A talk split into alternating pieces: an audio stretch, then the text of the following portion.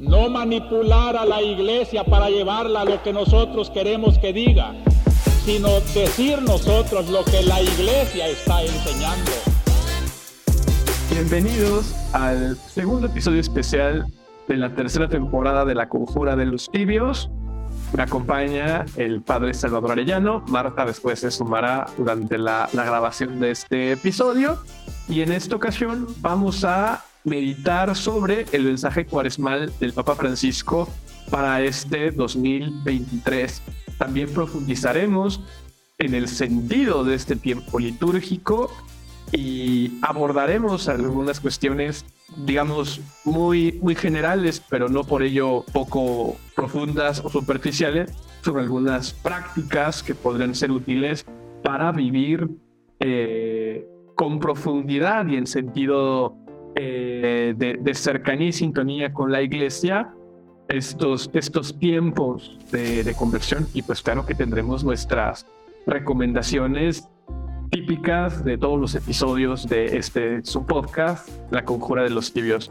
Buenas noches, eh, Padre Salvador. Muy buenas noches, José Miguel, y muy buenas noches también a la audiencia que, nos sigue con, con tanta, tanta alegría que nos da el día, ¿verdad? Que nos, que nos escuchen. Eh, y, bien, vamos a, vamos a desmenuzar este mensaje para la Cuaresma 2023, como tú lo dijiste, del Papa Francisco, que va a tomar como imagen central la, la, transfiguración, como lo vamos a ver más adelante, pero invito sobre todo a la audiencia a que se quede hasta el final en este episodio, porque vamos a dar algunas recomendaciones de prácticas cuaresmales y sobre todo algunos temas de, algunas recomendaciones de, literatura excelentes para vivir esta cuaresma que pueden ayudar mucho a su vida espiritual y a su profundización en la fe. Como lo sabe nuestra audiencia, eh, cada año el, el Papa eh, manda un, mensaje a la Iglesia Universal sobre la cuaresma, donde expone diferentes temas para meditar durante este tiempo litúrgico eh, de, reflexión y de penitencia. El Papa Francisco para este 2023 ha intitulado a su mensaje Ascesis Cuaresmal, un camino sinodal. Entonces, pues aprovechando que, que, tenemos a un sacerdote como host de la Conjura de los Tibios, pues creo que le podemos dar un sentido más profundo, más espiritual y también más pastoral a aquello que el Papa Francisco eh, nos transmite con, con este mensaje. Sí, muchas gracias, José Miguel. Eh, efectivamente, el Papa eh, nos ofrece como una hoja de ruta para cada cuaresma. Hay que recordar que la Iglesia, en su pedagogía y sabiduría de siglos, tiene establecido un ciclo litúrgico que, con el que caminamos todos para, para ir escuchando la palabra de Dios que se encarna en el día a día concreto, ¿no? En, en, la iglesia peregrina en el tiempo. Entonces, cada año podemos repetir todos los misterios de la vida, eh, de la pasión, de la muerte y de la resurrección de Jesús. Entonces, eh, el hecho de que el Papa emita un mensaje para cada cuaresma es una forma de actualizar de alguna manera eh, la reflexión cuaresma en este momento particular, digamos, de la historia, como iglesia, a que como si tuviéramos una lente particular para ver nuevamente los misterios más importantes de nuestra fe, pero bajo cierto prisma. Y yo creo que aquí eh, los últimos eh, mensajes que el Papa nos ha ofrecido tienen esa huella como jesuita, como de ir orando en el camino, como ir viviendo el discernimiento de los signos de los tiempos a partir del Evangelio que es perenne, que es eterno, ¿no? Entonces, eh, el mensaje del Santo Padre Francisco para la cuaresma del 2023 se centra o toma como, como tronco de reflexión, como la parte sustancial o la imagen que va a escudriñar al episodio de la transfiguración. Y, qué pasaje tan, tan complejo, ¿no? Eh, porque, bueno, a mí me ha llamado eh, desde hace mucho tiempo eh, la atención que las lecturas de la cuaresma cambian, ¿no? Menos la del segundo domingo de cuaresma, que siempre leemos el pasaje de la transfiguración, porque las otras lecturas cambian según el ciclo litúrgico, ¿no? O sea, este año estamos en el ciclo A, entonces toca Mateo, eh, y pues el año que viene vendrá el B y dentro de dos el C, ¿no? Pero, pero siempre se conserva esta, esta lectura que si la leemos me parece así como de primera impresión, parecería que no tiene una, una relación inmediata con eh, la cuaresma. Entonces, no sé, Padre Salvador, si valga la pena hacer ahorita así brevemente como una exégesis de este, de este pasaje que me parece fortísimo e importantísimo eh, mistéricamente del cristianismo, ¿no? Porque, a ver, justamente tomando el tema cuaresmal, o sea, si lo viéramos así de primera vista, es un pasaje glorioso, ¿no? Eh, es cuando, cuando Jesús eh, le manifiesta su divinidad a sus, digamos, discípulos cercanos testigos, ¿no? Que, que en, en, este, en este pasaje eh, son Pedro, Santiago y Juan. Y después nos aparecen en esta, en esta teofanía Moisés y Elías. Entonces, me parece que es un, pasaje lleno de, significados, lleno de, reflexiones y que por alguna razón están en, en, en nuestra liturgia, ¿no? Sí, eh, la verdad es que es un pasaje eh, que, que, ofrece mucho a la, a exegesis y que los, los uh, padres de la iglesia y los doctores han, han digamos, escudriñado, desmenuzado, planteado, han realizado toda, todo, varias exégesis y tiene elementos muy significativos. A mí en lo particular me parece un escenario escatológico, eh, porque pues es eso, es, es Dios que nos muestra de alguna manera como su gloria, como el final de la historia, digamos, como, como lo que va a, en donde va a concluir todo lo que va a vivir Jesús en la pasión y después en la resurrección. Y, como si esa eternidad y esa gloria se metiera de repente en nuestra historia. No, es nuevamente la eternidad divina para que la que no hay un tiempo o, en la que su tiempo es, es, es, completo, es un instante, digamos, Dios ve todo en el presente. Entonces es como esa gloria que se introduce nuestro tiempo para partir la gloria, porque hay, hay un signo muy particular. Eh, vemos a las figuras del Antiguo Testamento confluir con las figuras del Nuevo Testamento y Cristo en el centro de la historia, en la antigüedad como ahora, para atestiguar un suceso ante, por ejemplo, eh, de manera judicial o fiscal, para dar testimonio de, un suceso se requerían por lo menos dos testigos.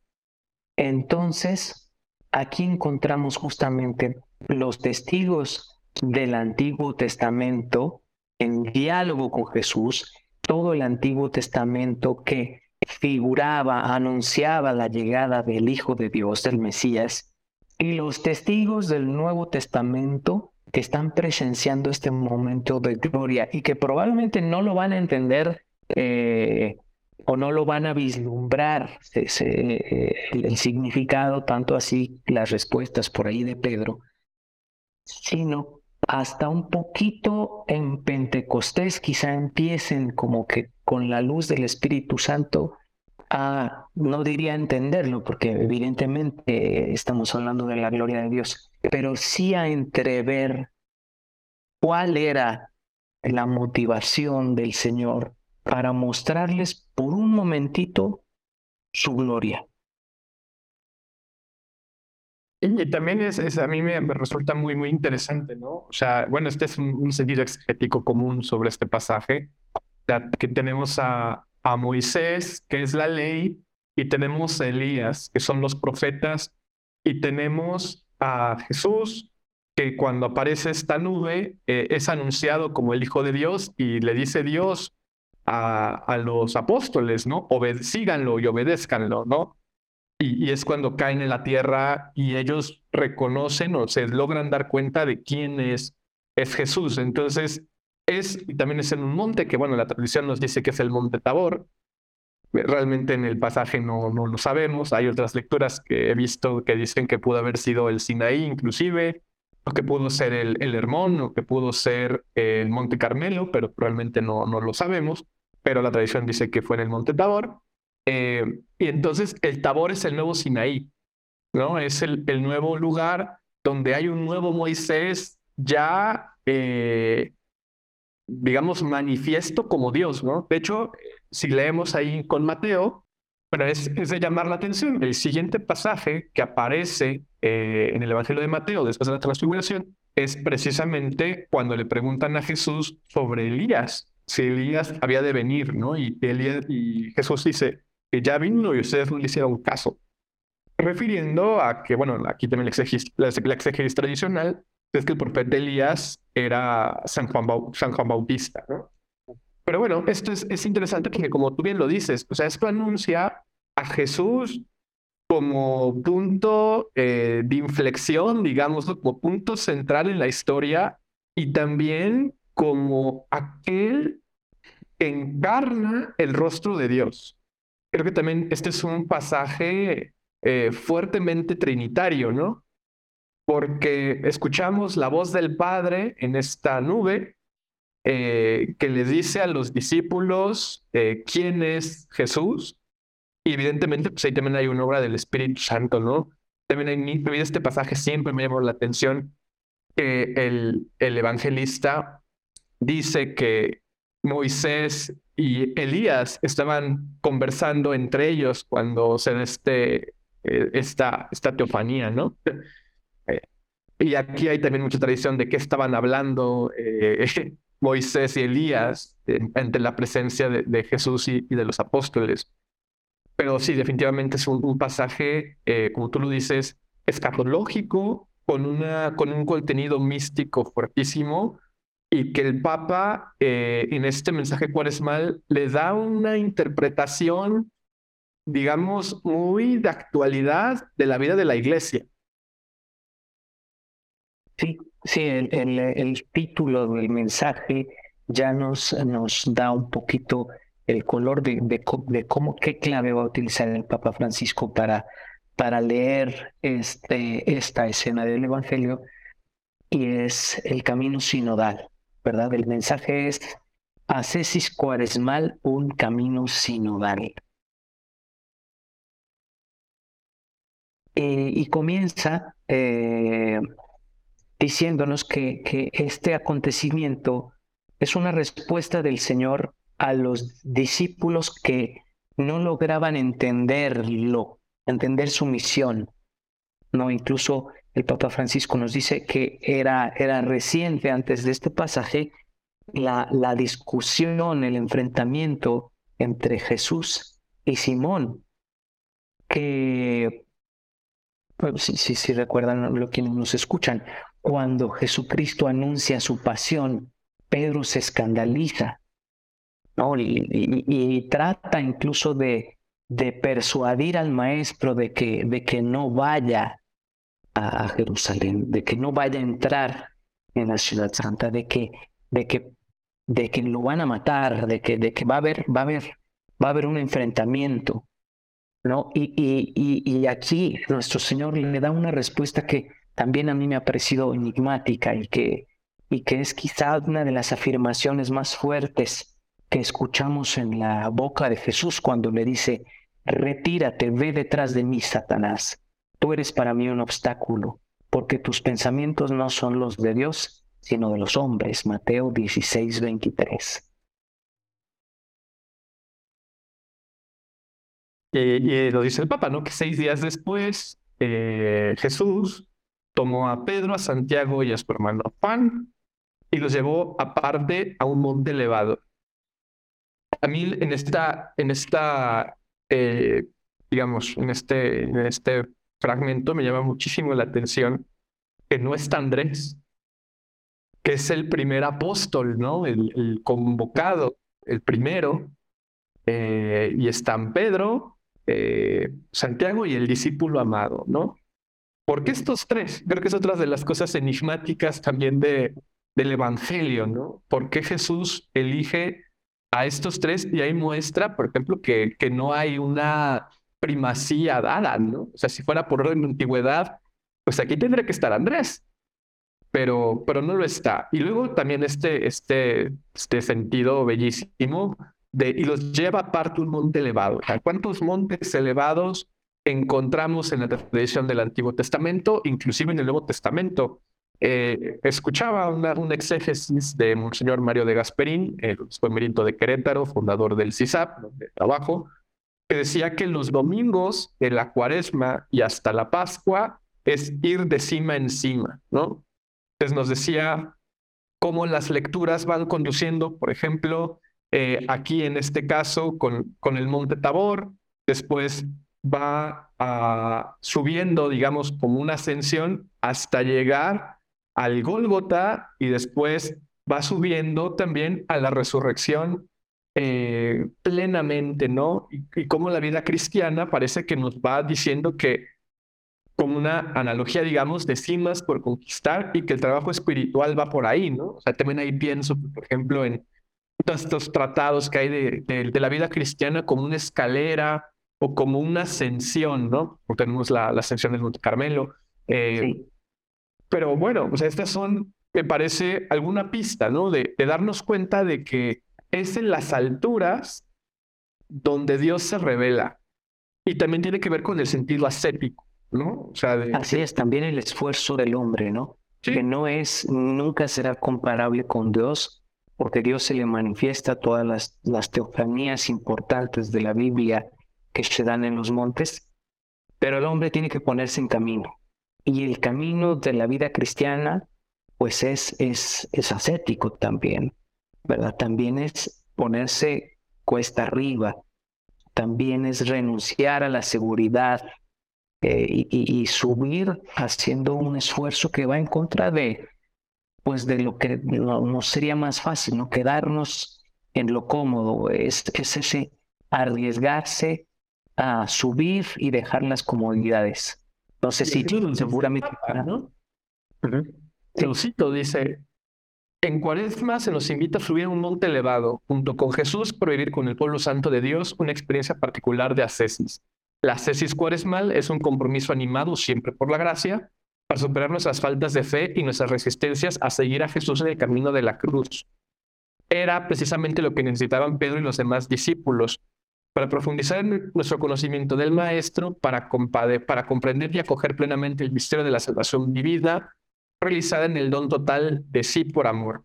Debemos dejarnos conducir por Él a un lugar desierto y elevado, distanciándonos de las mediocridades y de las vanidades es necesario ponerse en camino, un camino cuesta arriba, que requiere esfuerzo, sacrificio y concentración, como una excursión por la montaña. Estos requisitos también son importantes para el camino sinodal, que como iglesia nos hemos comprometido a realizar. Nos hará bien reflexionar sobre esta relación que existe entre la cesis cuaresmal y la experiencia sinodal. Este es el, el nudo, digamos, de, del mensaje del Papa, ¿no? Así es, que dice que tenemos que ponernos en camino y es, es algo que el Papa ha impulsado en los últimos años, el camino sinodal, que no debe de ser un simple eh, camino, digamos, horizontal, ¿no? En el que vayamos los discípulos sin Cristo. En realidad es un camino de ascensión, pero siempre acompañados del Maestro. Los discípulos con el Maestro que realizan este camino de, de ascensión que es ascesis y que en la cuaresma nos vendrá bien meditar en esa imagen de caminar juntos con el maestro. Y, qué fuerte, ¿no? O sea, porque parecería que son temas inconexos, ¿no? Pero precisamente creo que el Papa algo que, que, que ve con, con esta relación también es que demos una profundización eh, espiritual al proceso de sinodalidad y no solamente una aproximación, digámoslo, administrativa, ejecutiva de cosas que se tienen que implementar en las parroquias y en las congregaciones, etcétera, como por una formalidad que viene de Roma, ¿no? Que creo que es como, como mucha gente lo ha entendido y mal comprendido desgraciadamente. Es que hay que ver a la iglesia caminando ahí, o sea, va Pedro, va Pedro, eh, va Santiago y va Juan, el discípulo amado. Entonces podríamos mm, ver que va Pedro, esto ya es mío, eh, no es del mensaje del Papa Francisco para distinguir, que va Pedro, digamos, la jerarquía, la autoridad, Juan, el amado, que podría ser imagen del consagrado, y Santiago, quizá esa imagen también del laicado, ¿no? Eh, eh, se me ocurre, o sea, no, no es, evidentemente no es una exégesis de, los grandes padres, pero a lo que voy es que tenemos que ver en esa, en esa, ascensión al monte, al maestro que conduce a su iglesia. Y es lo que dice justamente el Papa Francisco en el mensaje cuando dice que Jesús quiso que esa experiencia de gracia no fuera solitaria, sino que fuera compartida, porque finalmente la vida de la iglesia, la vida de nuestra fe, es una, es una vida en comunidad. A Jesús hay que seguirlo juntos, juntos como peregrina, como iglesia peregrina en el tiempo, dice el Papa en su mensaje. Y aquí es donde el Papa nos menciona que precisamente, ¿no? Que este camino sinodal es un camino arduo y que a veces los puede desalentar, pero que lo que nos espera es algo maravilloso y sorprendente que nos ayudará a comprender mejor la voluntad de Dios y nuestra misión al servicio del reino. Entonces, me parece que aquí el Papa lo que nos está diciendo es que no desesperemos con los procesos de sinodalidad que, si bien no han sido los más eficientes en estos términos, digamos, de eficiencia del mundo, en el espíritu adquieren otra lógica. Y esto me remite a uno de los principios de Evangelii Gaudium. Creo que este es uno de estos puntos donde vemos retratado por qué el tiempo es superior al espacio y por qué los tiempos de la iglesia no son iguales a los tiempos, digamos, del mercado, a los tiempos de una entrega de Amazon, qué sé yo, ¿no?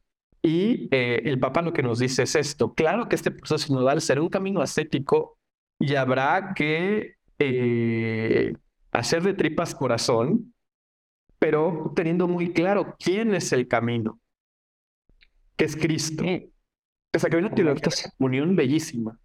Ajá momentos en los que también nos dará miedo, también eh, estaremos preguntándonos hacia dónde vamos o, cuál es el sentido de lo que sucede, o veremos signos maravillosos que, que, tardarán mucho tiempo también en, asimilarse dentro de la vida de la iglesia.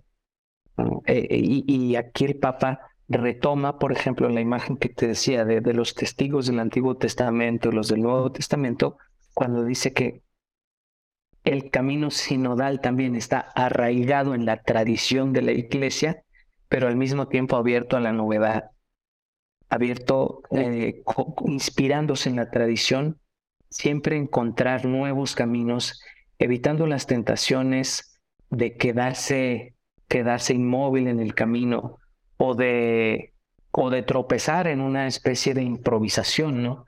Eh, me parece muy bonito que el Papa retome esta, esta imagen de encuentro entre la tradición y la apertura a la novedad del espíritu. Y, eso también recuperando el, mismo pasaje evangélico, ¿no? Porque si recordamos eh, lo que acontece en la transfiguración, Pedro eh, le, le, dice a Jesús que por qué no instala tres tiendas, una para Moisés, otra para Elías y otra para Jesús, para que ya se queden ahí para que se quede como capturado en, en el tiempo esa presencia, ¿no? y, y, creo que también aquí el papá, igual en el mensaje más adelante, vamos a llegar a esa parte, nos, nos llama a no ser una iglesia inmovilizada y que se quede, pues creo de una manera muy ignaciana, solo con las consolaciones. O sea, la iglesia no se tiene que quedar inmóvil ni en la consolación ni en la desolación. Tiene que andar, caminar en la historia. Aquí de nuevo pues, perdonen, en, en, nuestra audiencia todavía no vamos a empezar con la temporada formalmente del Concilio Vaticano porque hay muchas cosas del Papa que decir ya saben que nosotros eh, primereamos las temas, las cosas relacionadas con el Papa Francisco. Pero sí, eh, aquí eh, aparece, me eh, opino, una de las de, de, los sentidos profundos de la definición que, del, que Concilio Vaticano II sobre la iglesia, como, pueblo, como pueblo de Dios peregrino en la historia. Precisamente el no quedarse inmóvil implica, y recuperando la figura del nuevo Moisés, es éxodo, ¿no? Este, esta iglesia en salida, como, como nos dice el magisterio reciente de la iglesia, que no es solamente, como luego se entiende, una iglesia que sale de la parroquia y va a las plazas públicas, ya se lío, ¿no? O sea, creo que la iglesia en salida, en un sentido más profundo, es una iglesia que no se queda inmóvil ni se queda eh, superitada a las condiciones temporales, sino que busca siempre este sentido que es caminar en el camino de Cristo y que la sinodalidad precisamente por ahí va. ¿Cuáles son, me parece, las tentaciones, no? Eh, el inmovilismo, como bien nos decía el Papa, pues es cuando, cuando no caminamos. Y la experimentación improvisada es cuando actuamos sin escuchar, cuando actuamos de manera individual y asumimos que entendemos la voluntad del pueblo de Dios y podemos discernir los signos de los tiempos. Creo que por eso es muy importante este sentido de, de la escucha, ¿no? Que es el elemento central de la sinodalidad y que más adelante aquí en el documento el Papa nos lo va a recordar. Y, es muy, es muy de, de, montaña. Seguramente en nuestra audiencia habrá muchas personas que, que practican el senderismo o que han tenido actividades pues con los scouts o con la acción católica o, muchos movimientos de vida religiosa tienen esta bonita práctica de, de la excursión, ¿no? Y saben perfectamente eh, retomando esta, esta figura del Papa de posibles errores en el camino, que improvisar en el camino de montaña puede ser fatal, puede ser peligroso. O sea, pisas mal, se te dobla el tobillo, este, te lastimas la rodilla, te caes, te fracturas. Entonces no se puede improvisar. Una, no se puede quedar uno firme nunca. De hecho, yo, yo no lo hago, pero mis amigos que, que, que, que sí son muy de montaña y así, saben que tienes que tomar un ritmo de ascenso y luego tienes que mantenerte, mantenerte, mantenerte, porque si te detienes te puedes enfriar y, todo tu organismo eh, pues detiene el proceso eh, aeróbico que, que necesitabas para subir. Entonces, ni te puedes quedar inmóvil, porque además llega la tarde, se pone el sol y entras en riesgo, pero tampoco puedes improvisar al camino que hacemos juntos no se puede llegar sin preparación, mucho menos a la montaña que exige que exige de, de, ti, ¿no? Una resistencia, una mentalidad, una tenacidad para seguir caminando incluso cuando parezca eh, que se pone el sol. Pero aquí vamos de la mano del maestro, ¿no? Que conoce mucho mejor que nosotros el camino y que no nos va a dejar desamparados eh, a la mitad. Y el Papa nos propone entonces dos caminos para ascender junto a Jesús y llegar con él a la meta. El, primer camino eh, es siguiendo el pasaje de, de la transfiguración, hacerle voz, hacerle caso a la voz que salió desde la nube. Escúchenlo. Eh, el Papa de aquí lo que nos dice, pues es escuchar ante todo la palabra de Dios la iglesia nos ofrece en la liturgia, que te parecería como la, la, la, cuestión elemental, ¿no? Es como el, lo que ya has conocido. Pero lo segundo es escuchar. Perdón que te interrumpa, pero es que parece elemental, pero no, no lo es en todo. Te puedo decir, en mi experiencia como director espiritual, muchas veces los, los católicos, los cristianos, luego desconocemos la, la, palabra, eh, desconocemos la vida de Jesús. Eh, y, me ha tocado percibirlo, incluso en quienes están súper involucrados en movimientos eclesiásticos o en congregaciones. Bueno, en la vida religiosa quizás sea menos probable, pero, pero sí lo noto incluso en personas de movimiento, de movimientos eh, hay, una, hay un desconocimiento o una falta de familiaridad con la palabra de Dios. ¿no? Entonces, a ver, el Papa ha insistido esto también en su pontificado. Muchas veces ha resaltado la importancia de, de retomar la palabra, la palabra pura, sin, sin las interpretaciones del mundo. No sé si recuerdas, él mismo instituyó el Domingo de la Palabra, por ejemplo. Entonces, el Papa Francisco es muy de regresar a la pureza de las escrituras, siempre leídas dentro de la tradición, pero leídas, no, no arrumbadas, no, no, no la Biblia que tenemos en el cajón o en el librero que se ve nuevecita.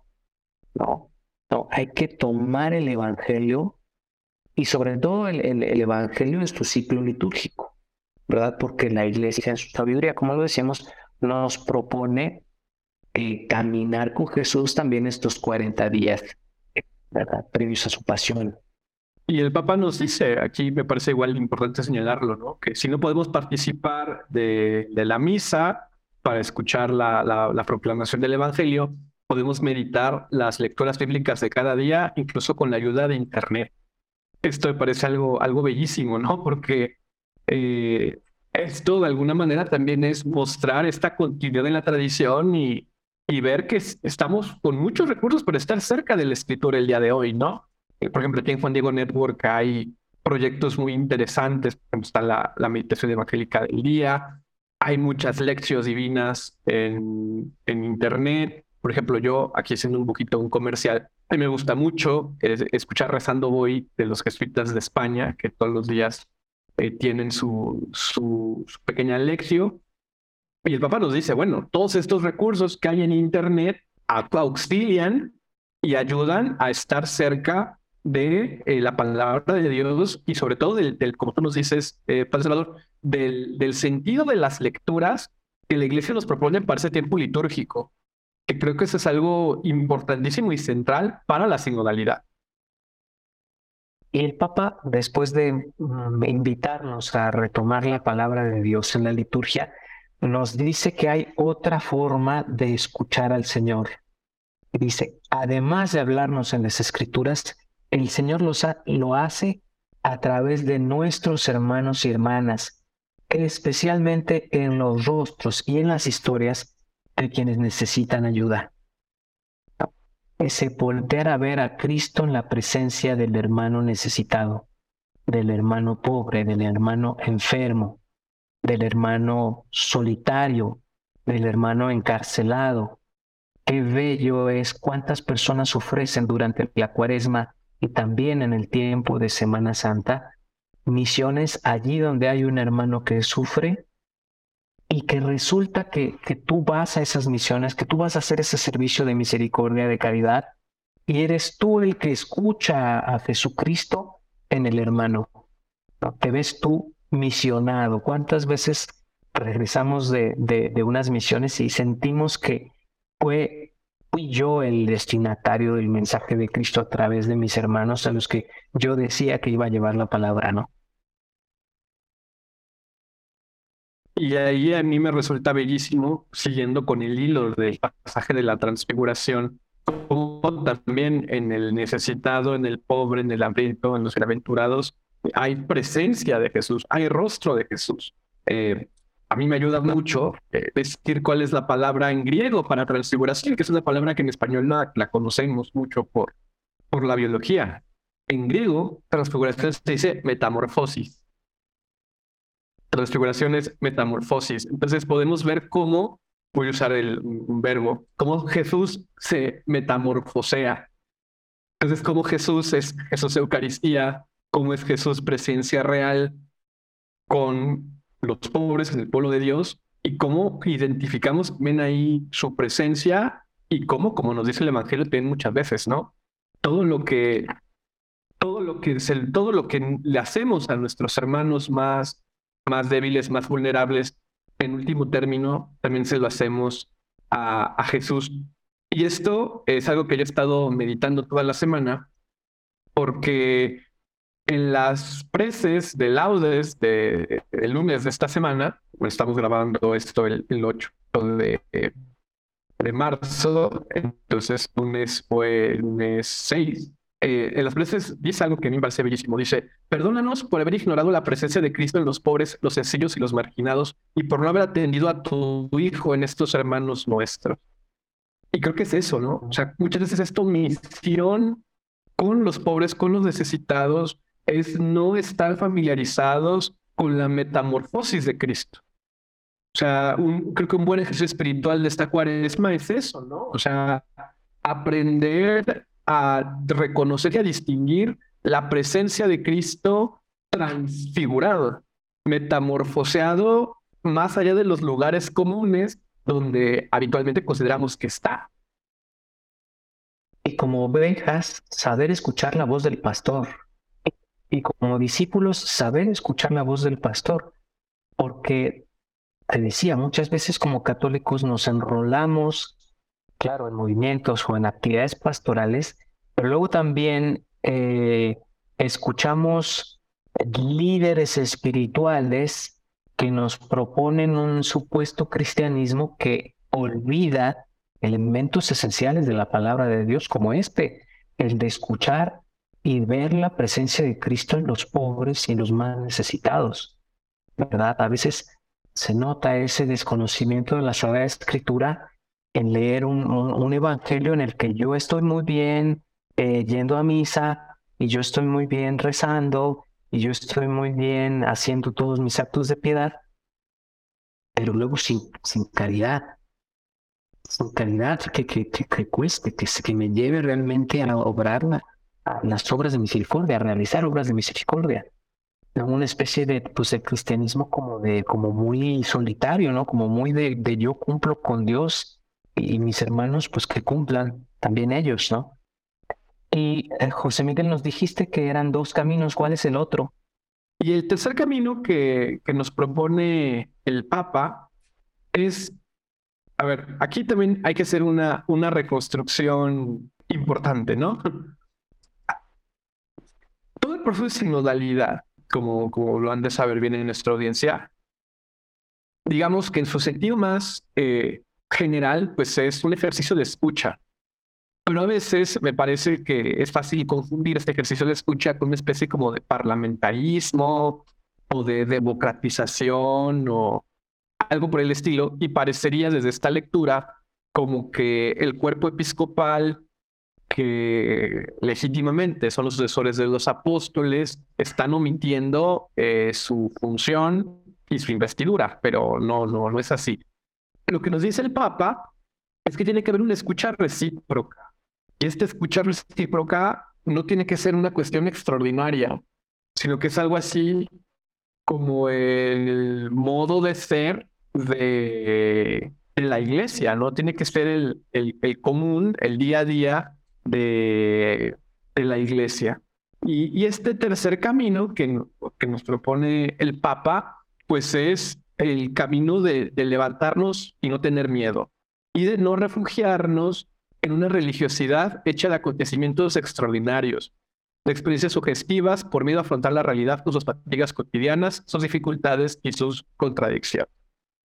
Eso me parece bellísimo, porque, creo que hay, un contenido ignaciano también muy, muy, muy, muy, muy evidente, que es esta cuestión de en tiempos de consolación o desolación, no hacer ni votos ni mudanzas. Se alimenta de eso, ¿no? De qué bonita es la fe en las consolaciones y en estos momentos luminosos donde todo tiene sentido y de pronto me doy cuenta que hay un horizonte por conquistar. Pero desgraciadamente, pues estas cosas van perdiendo fuerza conforme va pasando la vida y esto nos puede llevar a inmovilismos. Entonces creo que el papá lo que nos dice es aceptar el peso de estar en la historia no podemos ponerle pausa a la historia, tenemos que caminar. Y si no caminamos con el pueblo de Dios, dejamos de estar en sinodalidad. Y es cuando surgen estos problemas de no querer caminar con el pueblo de Dios. Entonces, creo que de aquí hay una reflexión eclesiológica bellísima, porque nos lleva a ver a la iglesia como un cuerpo vivo, peregrino, en salida y recuperando otra vez la figura del nuevo Moisés que aparece en la transfiguración, pues como este éxodo es algo que siempre ir en, conquista de la siguiente cima y cómo eh, no podemos quedarnos eh, atados a las comodidades temporales, porque esa no es la misión del pueblo de Dios. Ahorita no, no tengo el documento aquí en la mano, pero yo recuerdo mucho en la Lumen hay una afirmación algo así como que vamos caminando en la historia, en persecuciones, sostenidos también y consolados por la gracia de Dios. Que creo que eso es lo que el Papa nos invita también, ¿no? O sea, a darnos, a no quedarnos atados a la nostalgia del pasado y que esto aplica tanto a las desolaciones como a las consolaciones. Y que remata diciendo que tampoco nos quedemos en el camino solamente. ¿eh? Dice que el retiro no es un fin en sí mismo. En otras ocasiones, en otros mensajes, el Papa ha dicho que a veces hay cristianos que tienen como que rostro de cuaresma siempre, ¿no? Eh, y no, tenemos que saber que este camino de cuaresma, y eso también nos ayuda en la transfiguración, porque es como un adelanto del final, nos va a llevar a la Semana Santa para vivirla en plenitud y luego a la resurrección de Cristo con la, con la ascensión y con Pentecostés. ¿Verdad? El Papa termina su mensaje justamente diciendo que tenemos que, que seguir el camino que nos prepara para, para estos misterios, seguirlo con fe, esperanza y amor. Y nos invita finalmente a que seamos también artesanos en este camino, como él, le gusta esta palabra, ser artesanos de sinodalidad. Termina invocando al Espíritu Santo para que nos, nos ayude en este camino con Jesús y que nos fortalezca en la fe para que, para que recorramos este camino. Y, veo que se nos ha unido Marta. Muy buen día, Marta. Estamos justamente concluyendo el mensaje del Papa Francisco eh, sobre la cuaresma ¿Qué es lo que a ti más te gustó del mensaje? ¿Qué te llamó la atención o qué hizo eco en ti? Creo que para mí, y siempre lo digo, me gusta mucho que el Papa Francisco siempre es mm, muy, no sé cómo decirlo, como ubicado en la realidad, ¿no? Y por lo tanto, muy tangible, ¿no? Y, y me parece que eso a mí me ayuda mucho y a las personas que pues que en las que, pues con mis círculos y este, con mis alumnos y todo esto, les, les ayuda mucho es que entienden este mensaje dentro de una realidad, ¿no? Y claro que tiene un valor teológico y un valor espiritual y un valor, o sea, por supuesto, pues es el Papa, ¿no? No es un líder político más, ni mucho menos, ¿no? Pero tiene esta capacidad de plantearse en la realidad que conecta con mucha facilidad con las personas, porque no siento que no tenemos que hacer, o sea, pues claro, para entender completamente el mensaje, podemos, sí tenemos que hacer como un esfuerzo, ¿no? Pero no, no nos toma, digamos, un esfuerzo sobrehumano o no es necesario ser un filósofo o un gran teólogo para comprender el mensaje, ¿no? Entonces, me parece que es un mensaje muy de su tiempo, ¿no? Muy acertado y que, y que nos inspira mucho y que nos conecta con la realidad eh, propia y de las personas que nos rodean y de, de nuestra espiritualidad, ¿no? O sea, nos, nos conecta con, con, pues sí, con en dónde estamos parados y hacia dónde queremos llegar al final de esta cuaresma, ¿no? Entonces, creo que eso sería como lo que más me gusta de, este mensaje de cuaresma. La verdad es que, o sea, entré a la mitad de lo que todo, lo, que ustedes estaban diciendo, que me parece que, que han hecho un análisis súper, súper profundo y, y súper interesante y muy completo pero a mí me parece que así, a resumidas cuentas, lo que más me gusta es eso, ¿no? O sea, la, como la sencillez característica, ¿no? De, de los mensajes del Papa. Y yo eh, complementaría así solamente, digamos, a, a modo de, de, remate con lo que el Papa cierra el mensaje. Dice que ojalá, queridos hermanos, que el Espíritu Santo nos anime durante esta cuaresma en nuestra escalada con Jesús para experimentarnos, para, para que experimentemos su resplandor divino y así fortalecidos en la fe, prosigamos junto el camino con él, gloria de su pueblo y luz de las naciones. Entonces, pues sí, esta escalada con Jesús es la vida misma, ¿no? A mí esto me recuerda mucho esta figura, esta imagen del pedagogo que nos lleva de la mano. Entonces, pues, ¿qué mejor guía de montaña podemos tener que aquel que no solamente es la verdad y la vida, sino que también es el camino. La verdad nos conduce por la vida en su camino. Entonces, pues es un camino infalible. Entonces, creo que estos tres, eh, estas tres invitaciones del Papa, a escuchar la palabra de Dios, a escuchar al hermano y a no quedarnos eh, detenidos en las consolaciones y en las desolaciones pues son el sentido pleno de la ciudadanía. O sea, creo que el primero del de escucha la escritura pues, nos hace ver que eh, partimos de un principio de comunión y que la ciudadanía, pues claro que el criterio de discernimiento no es lo que se nos antoje ni nosotros ni los obispos, no es una consulta a la carta donde va a ganar quien más votos reciba, ¿no? Al contrario, es un ejercicio de escucha para el discernimiento de los signos de los tiempos conforme a la doctrina, conforme al evangelio.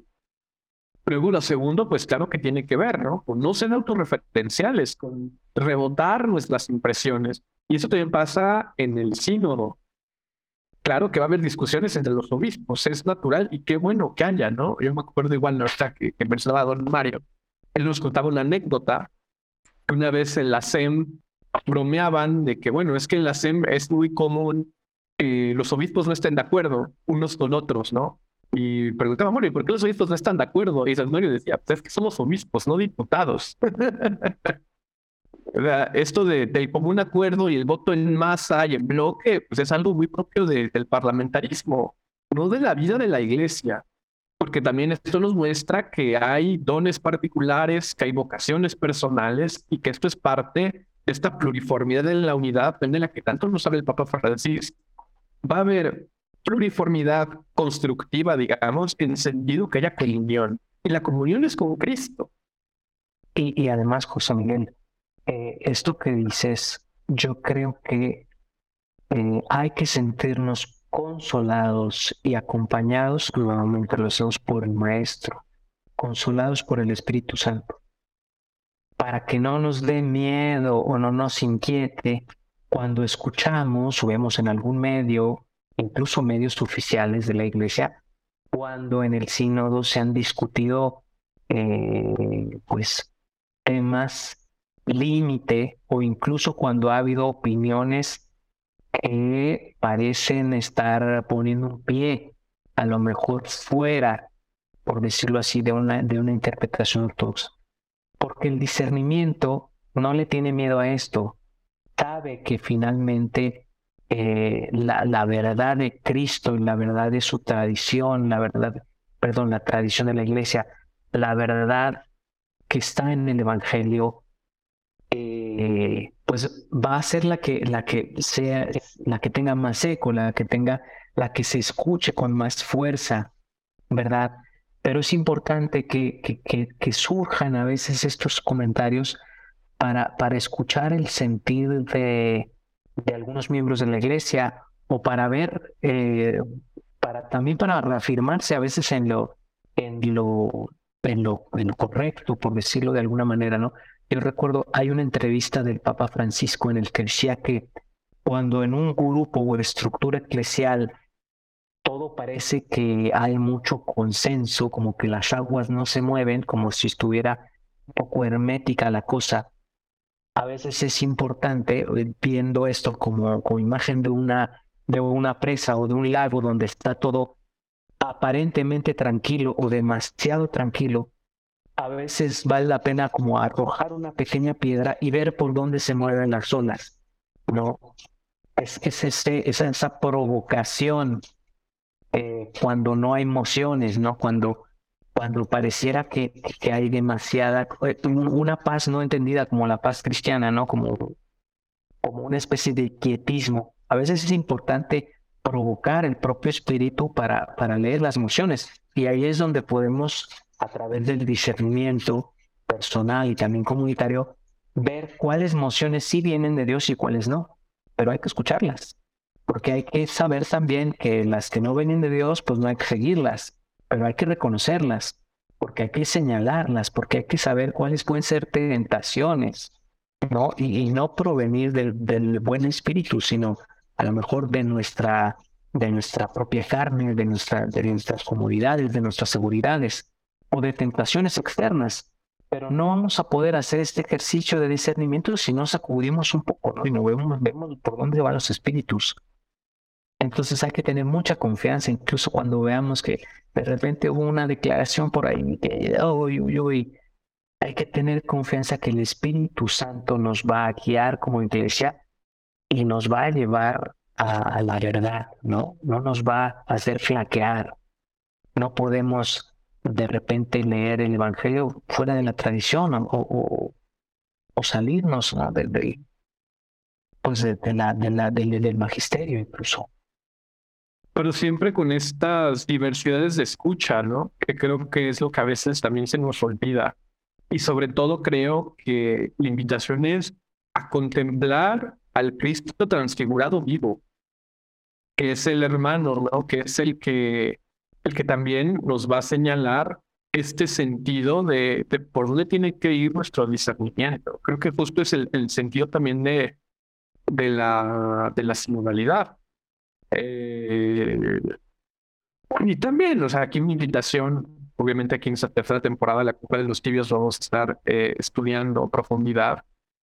Eh, no dejarnos determinar por los dimes y diretes, por las habladurías que leamos en ciertas páginas o porque ciertos influencers piadosos hablan de la sinodalidad. Yo creo que lo mejor es acercarnos a las fuentes del Vaticano y realmente a tener una experiencia de, conocimiento de los tipos sinodales de la Iglesia y entenderlos de los tipos de la Iglesia bajo esta lógica de que el tiempo es superior al espacio, de que la unidad es superior al conflicto, de que el todo es superior a la parte, de que la realidad es superior a las ideas, precisamente porque entendemos esa limitación humana, eh, buscamos una, un, sínodo, el caminar bajo un mismo camino, siempre bajo la guía y conducción del Espíritu Santo y teniendo plena confianza en que Él está con nosotros.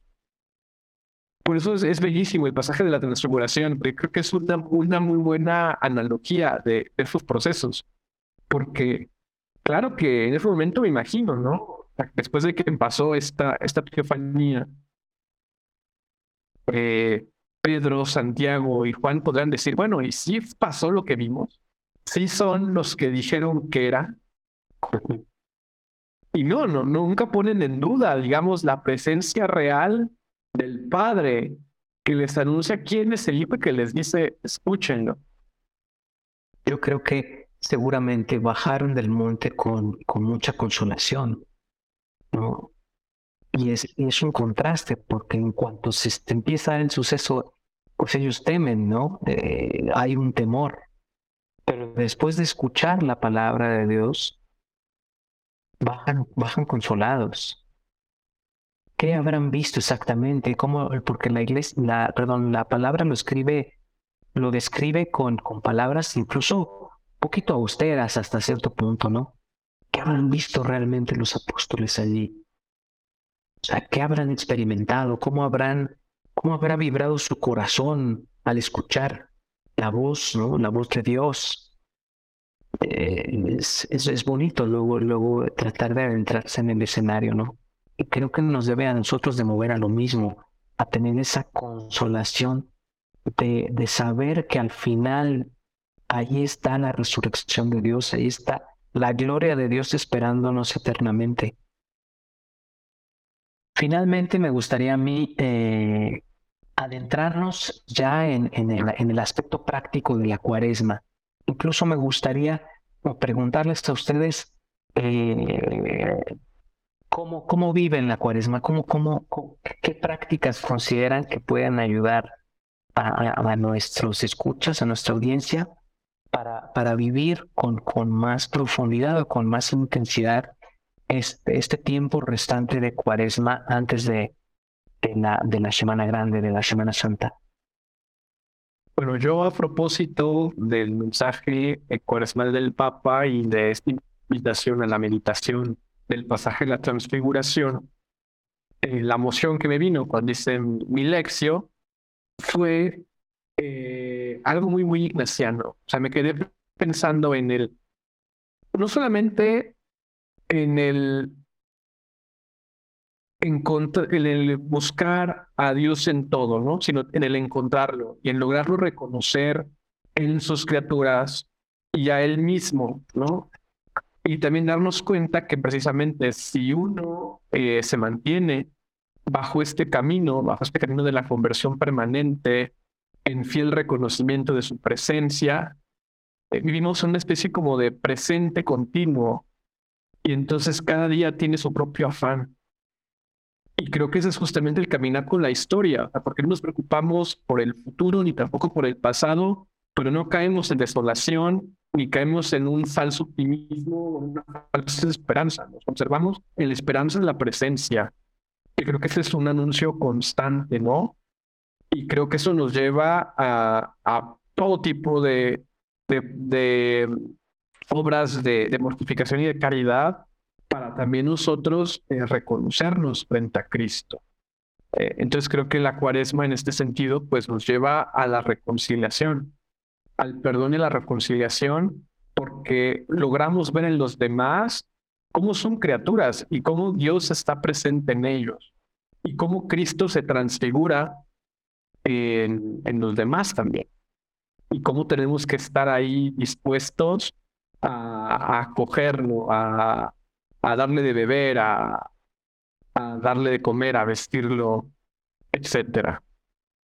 Y yo los invitaría pues a, a reflexionar, a, meditar con profundidad esta meditación cuaresmal del Papa Francisco y no perder de mano eh, su exégesis que hace de el pasaje de la transfiguración según San Mateo. Yo justo este año, con dos de mis amigos, decidimos que íbamos a hacer una cuaresma intensa, ¿no? Entonces hicimos una lista de muchas cosas, ¿no? O sea, no, no lo, o sea, sería mucho tiempo para describirlo, pero decidimos que queríamos tomar como tres cosas, ¿no? O sea, principalmente la inteligencia, la voluntad y la afectividad, ¿no? Entonces, eh, nos pusimos propósitos con nuestra inteligencia, con nuestra voluntad y con nuestra afectividad eh, diarios, semanal, semanales y para toda la cuaresma, ¿no? Entonces, eh, o sea, es un poco complejo, ¿no? Y está un poco pesadito, este, pero... Em, y justo intentamos que ajá, sean en la inteligencia, en la voluntad y en la afectividad y que pasemos por oración, ayuno y limosna y que sea como muy o sea, no solamente como basarnos en, ah, el crecimiento, no, sino, o sea, como que la frase en la que hemos estado como meditando mucho es esto, es el morir a nosotros mismos, ¿no? Entonces, ¿qué, ¿en qué tenemos que morir a nosotros mismos? En lo intelectual, en, en cuanto a nuestra voluntad y en cuanto a nuestra afectividad. Y pues claro, cada uno se puso como diferentes como objetivos y así, pero creo que para mí ha sido muy importante que estamos los tres como en este proceso, ¿no? Y entonces todos los días tenemos un grupo, ¿no? En WhatsApp en donde nos mandamos de que ya hicieron esto, ¿no? Y manda uno de ellos así la mm, estamos haciendo, estamos eh, leyendo las catequesis sobre el discernimiento, ¿no? Del Papa Francisco. Entonces manda así uno de mis amigos manda las catequesis todos los días. Y pues eso, como que estamos, o sea, creo que para mí ha sido muy importante que ha sido un camino acompañado y en comunidad, ¿no? Que no es, no es así como, bueno, pues yo me puse propósitos para mí solita y ya, sino que estamos como pues acompañándonos y como la famosa accountability, ¿no? O sea, alguien que te diga, hey, ya hiciste esto que te tocaba hacer hoy, o hey, no has hecho esto, ¿no? Eh, y así. Entonces eso me ha ayudado un montón. Oye, muy acorde a la imagen, al pasaje que estamos meditando, ¿no? Pedro, Santiago y Juan caminando con el Señor. Eh, estaba el eh, pasado miércoles de ceniza pues fue muy diferente para mí, fue muy bonito porque fue la primera vez que me tocó vivirlo como, como ministro ordenado. Y, sentí lo, lo, que es realmente pues tener muchas liturgias de la palabra durante el miércoles de ceniza. Y una de las cosas que compartía con las personas con las que pude, a las que pude, digamos, celebrar la palabra de Dios e, e impartir eh, la ceniza fue notar una cosa particular de este año. A ver, creo que todos hemos hecho la experiencia del paso eh, de haber vivido los últimos años en pandemia y haber vivido una fe quizá desde casa. Para muchos de nosotros esta Semana Santa y será pues esta Semana Santa y fue este primer miércoles de ceniza como que las primeras celebraciones nuevamente mm, grandes de nuestra fe que vivimos pues en comunidad presencial, ¿no? Juntos de nuevo en la iglesia, incluso sin cubrebocas, un poquito, ¿no? E incluso pues nuevamente viéndonos el, rostro, el pudiendo, pudiendo, darnos el gesto de la paz. Y creo que eso no, no nos debería de, de dejar indiferentes. Creo que es algo que podemos reflexionar en esta cuaresma y es algo que invitaba a las personas con las que pude celebrar, que fue A ver, si algo, si de algo tuvimos conciencia durante la pandemia, es que es, es, de nuestra fragilidad, es que la, la humanidad, no importa el poder económico que tengas, no importa el poder político que tengas, no importa la belleza o las cosas en las que pongas tu esperanza. De verdad, somos, somos seres frágiles y necesitados de la misericordia de Dios. Y por eso esta, esta cuaresma debe de recordarnos el volver nuestro rostro hacia Cristo, esa conversión de corazón, ese regresar a clamarle al Señor, a, pedirle con todo nuestro corazón lo que, lo que dice este, este, este himno cuaresmal antiquísimo, el parche domine, ¿no? El, perdónanos, Señor, escucha a tu pueblo. Eh, volver a experimentar la necesidad de, de, la consolación de Dios, de la, de la misericordia de Dios a través de lo que nos pide el Evangelio. Creo que eh, es una eh, muy buena entrada el Evangelio del miércoles de ceniza que nos dice, que nos habla de estas, de estas ah, actividades que, que nos mencionaste, Marta. La limosna, la oración y el ayuno, para de alguna manera reconocernos frágiles con el ayuno nuevamente el Señor, que puede ser hasta una medicina contra nuestra soberbia, contra nuestra prepotencia, contra nuestra vanidad, ¿no? El abstenernos a veces de, pues de eso, de no solo de los lujos, sino incluso de tener ese pequeño sacrificio cuaresmal hasta en la comida, ¿no? Para, para volver a, tambalearnos un poquito de, de, nuestras seguridades, volver a ser frágiles, regresar a esa humildad de quien sabe que todo le viene como don de Dios. Y pues sí, la, la oración es en retomar y la limosna, que es desprendernos no solo de lo que nos sobra, porque eso sería justicia, sino realmente el, lograr desprendernos de algo a lo que yo renuncio explícitamente para darlo a mis hermanos que lo necesitan. ¿No? Y el, el punto que a mí me, más me ha llamado el mensaje, y, creo que pues no debería ser así a lo mejor, pero, pero el, que más me, me llamó fue muy al principio, cuando dice, incluso nuestros compromisos diarios que, que nos obligan a permanecer allí donde nos encontramos habitualmente, el Señor nos invita a subir a su monte elevado junto a Jesús. O sea, es cierto, estamos todos llenos de trabajo, llenos de actividades y, la vida pues lleva su ritmo, ¿no? Pero que no se nos vaya olvidando ese ambiente cuaresmal en el que estamos viviendo. No, realmente colorear nuestro día a día, por eso la oración, el ayuno y la limosna, que nos den ese color, si quieren ustedes morado, que se usan los ornamentos de la cuaresma, para, para realmente que sea un camino de conversión. No, no sé cómo lo, lo experimentan ustedes. Sí, eh, definitivamente, ¿no? Y, y creo que también a mí me pasa, por ejemplo, que, que la cuaresma también te hace darte cuenta como de tu mediocridad eh, cotidiana eh, respecto de, del compromiso de la fe. O sea, cuántas veces dejas pasar por alto eh, aquello que dices reconocer y amar. Por, por la flaqueza, por la fragilidad. Y, y a mí en la cuaresma me gusta meditar mucho sobre la primacía de la gracia y de darnos cuenta que la vida cristiana siempre es un volver a comenzar, siempre es una, una vez que te equivocas, es donde eres del paso uno, y como le dice Jesús a, a todos estos eh, bienaventurados que curan, ¿no? De ve y no peques más. Y se queda como un peques más eh, presente en nuestros corazones iluminado por la misericordia de Dios y por este afán genuino por amor de conversión. Eh, entonces, pues también creo que es un, un, momento muy, muy importante para que uno vuelva a lo básico, ¿no? Es como volver al, al one del, del cristianismo para recordar por qué creemos lo que creemos y por qué decimos lo que decimos y por qué esperamos lo que esperamos, porque pues todos los años vuelve a haber una cuaresma Y parece que siempre es esto, un, volver a, a, comenzar.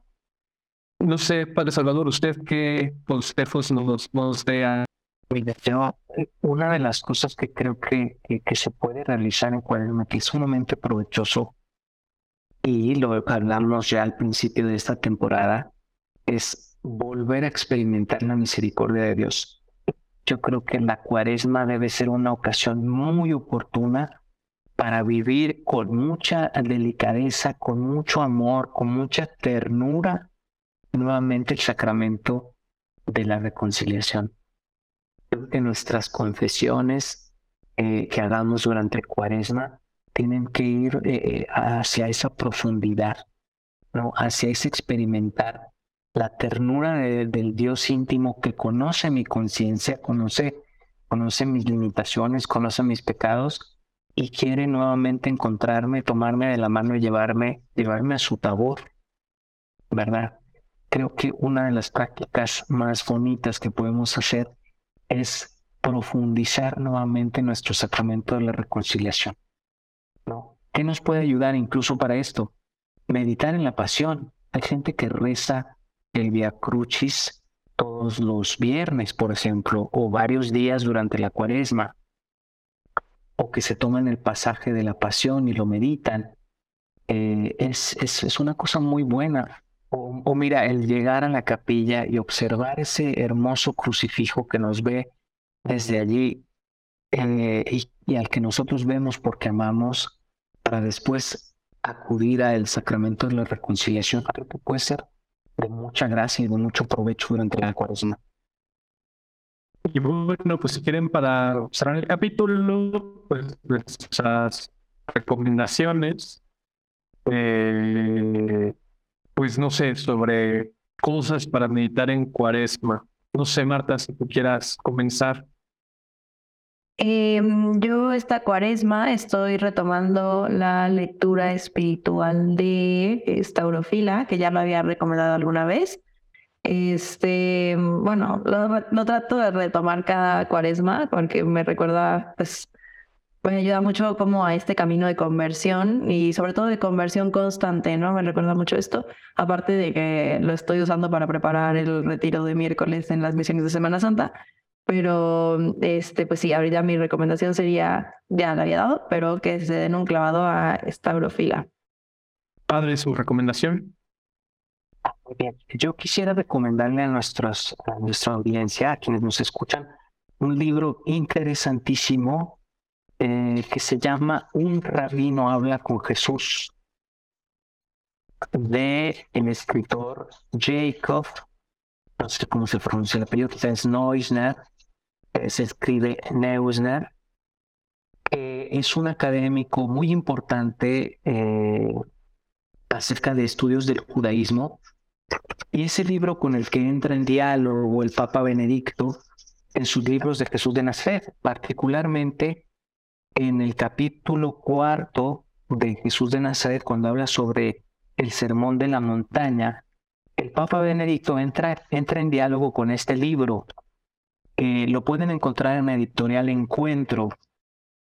Y creo que es una, es una recomendación también muy ad a esta temporada porque el, autor del libro, eh, Jacob Neusner, eh, él hace ya después lo publicó con un epílogo en el que eh, agradece, digamos, el debate en el que entra el Papa Benedicto con su libro y elogia al tiempo de la Iglesia del, del Concilio Vaticano en el que él dice que gracias a la llegada del Papa Juan XXIII a, esta, a este impulso del Vaticano II de retomar el, el diálogo con, con, los judíos, de llegar a, reformular la relación de la Iglesia con los judíos, eh, después, particularmente después de, del holocausto, de buscar una reconciliación más profunda, que después vamos a,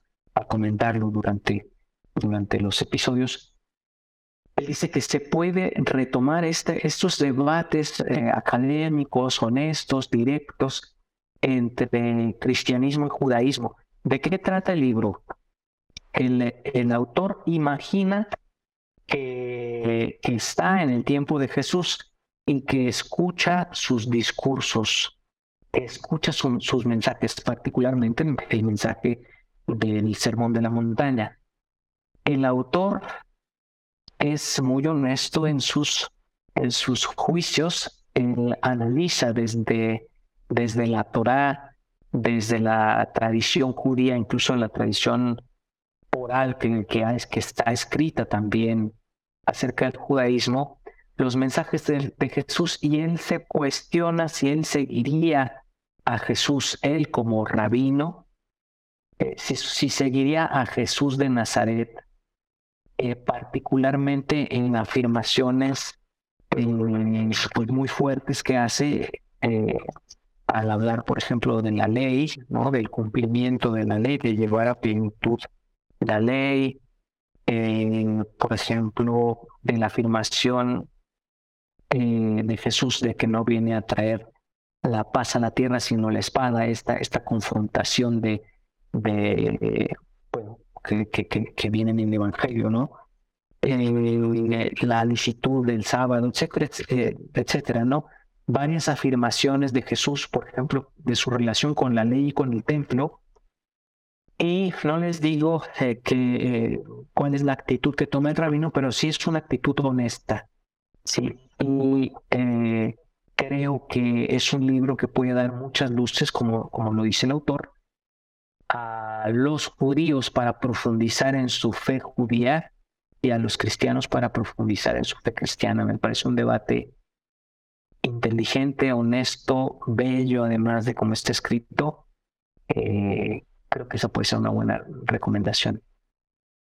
Yo también voy a hacer una recomendación publicada en Ediciones Encuentro. Saludos a, Manuel Uriol o al equipo de comunicaciones de Ediciones Encuentros, nos escuchan. Eh, buenos, buenos amigos. Eh, yo lo que quiero recomendarles es una, una obra que ya tengo varios años eh, como mi texto de cabecera para la cuaresma. Es un texto que se llama Via Crucis, que es una compilación de textos, o sea, chequen el elenco, de Joseph Ratzinger, de von Balthasar, de Giussani y de San John Henry Newman a propósito de la cuaresma para cada una de las estaciones del Via Crucis. Es una compilación, una compilación bellísima que como devocionario o como texto, digamos, eh, antológico de, de aproximaciones a, la cuaresma es, es bellísimo.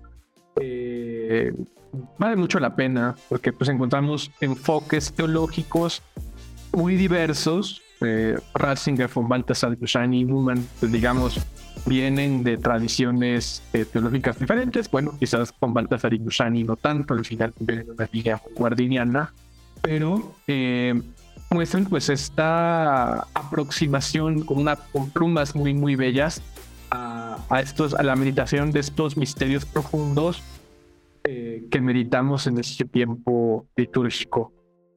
Eh, es un texto además fácil de leer y que estoy seguro que les va a hacer que se queden con ganas de leer a estos autores que, que recupera esta, esta antología eh, publicada por Ediciones Encuentro que se llama Via Crucis, Crucis en, en español.